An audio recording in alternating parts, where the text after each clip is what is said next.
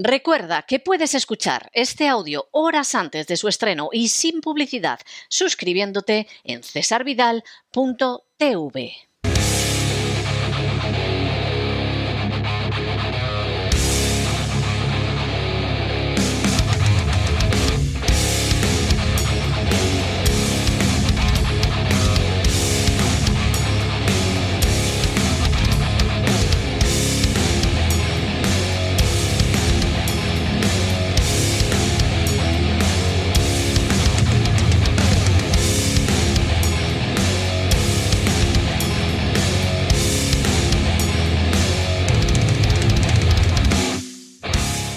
Buscando el Cao con César Vidal y Gustavo Vidal.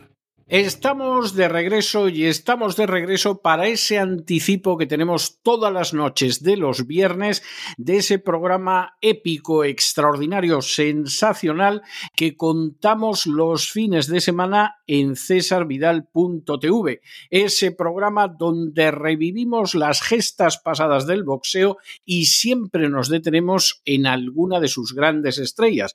Programa que dirige de manera extraordinaria con su sabiduría boxística enciclopédica Gustavo Vidal. Gustavo, ¿por dónde va a ir buscando el CAO este fin de semana?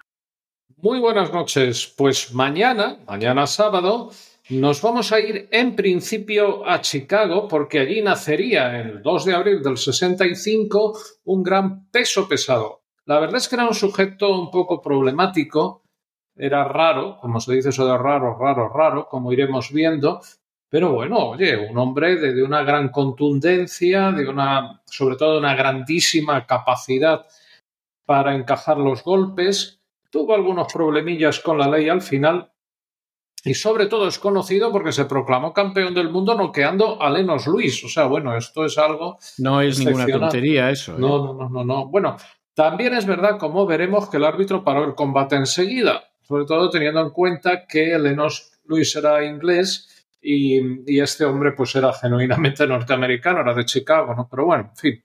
Luego hubo su revancha, explicaremos bien quién fue, la carrera que tuvo, su palmarés y después de eso tendremos, por supuesto, unas efemérides muy jugosas, muy jugosas de cosas que ocurrieron en días como hoy. Por ejemplo, nos vamos a retrotraer un poco al boxeo de pata negra, a la época en Chicago también, pero de septiembre de 1959, ese boxeo blanco y negro formidable, donde veremos en extracto y recordaremos y homenajearemos a un combate que tuvieron Dick Tiger y Joe Giardello. Dick Tiger, ese pugil nigeriano que está considerado el mejor boxeador de su país de la historia y probablemente lo fue.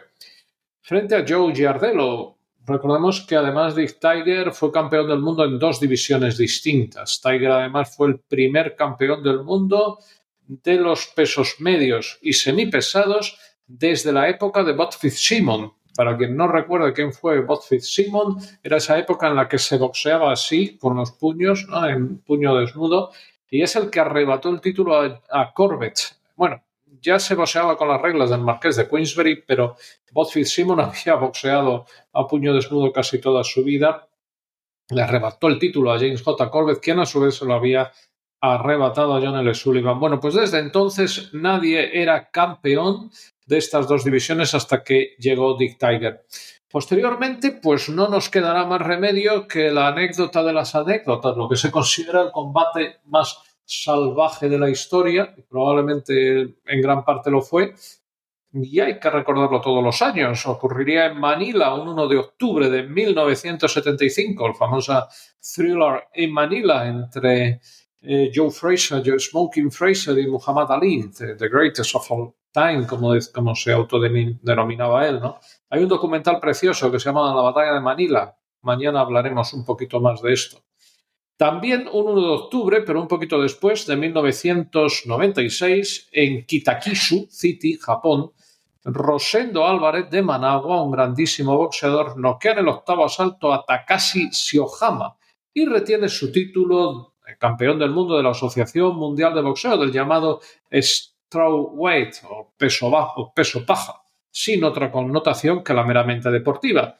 También fue también llamado peso superátomo o peso mínimo. Nos iremos a uno de mis boxeadores favoritos, no era un gran pegador, pero defendió muchas veces el título, lo ganó en dos divisiones distintas. Y nos iremos a Panamá City un 5 de octubre de 1985, cuando el gran Hilario Zapata, conocido como The Beautiful Boxing también, ¿no? El boxeo bello, eh, gana en 15 asaltos a Alonso González y conquista así el título vacante del peso mosca de la Asociación Mundial de Boxeo.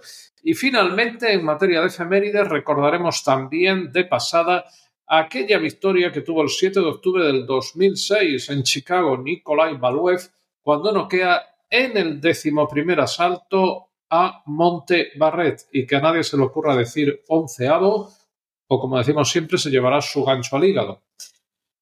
Y de ahí, pues hombre, iremos al protagonista. Protagonista, pondremos un cuarteto de peleas. Empezaremos con un extracto del combate entre Bruce Sheldon, boxeador con un físico formidable, pero que le fallaba un poquito el valor.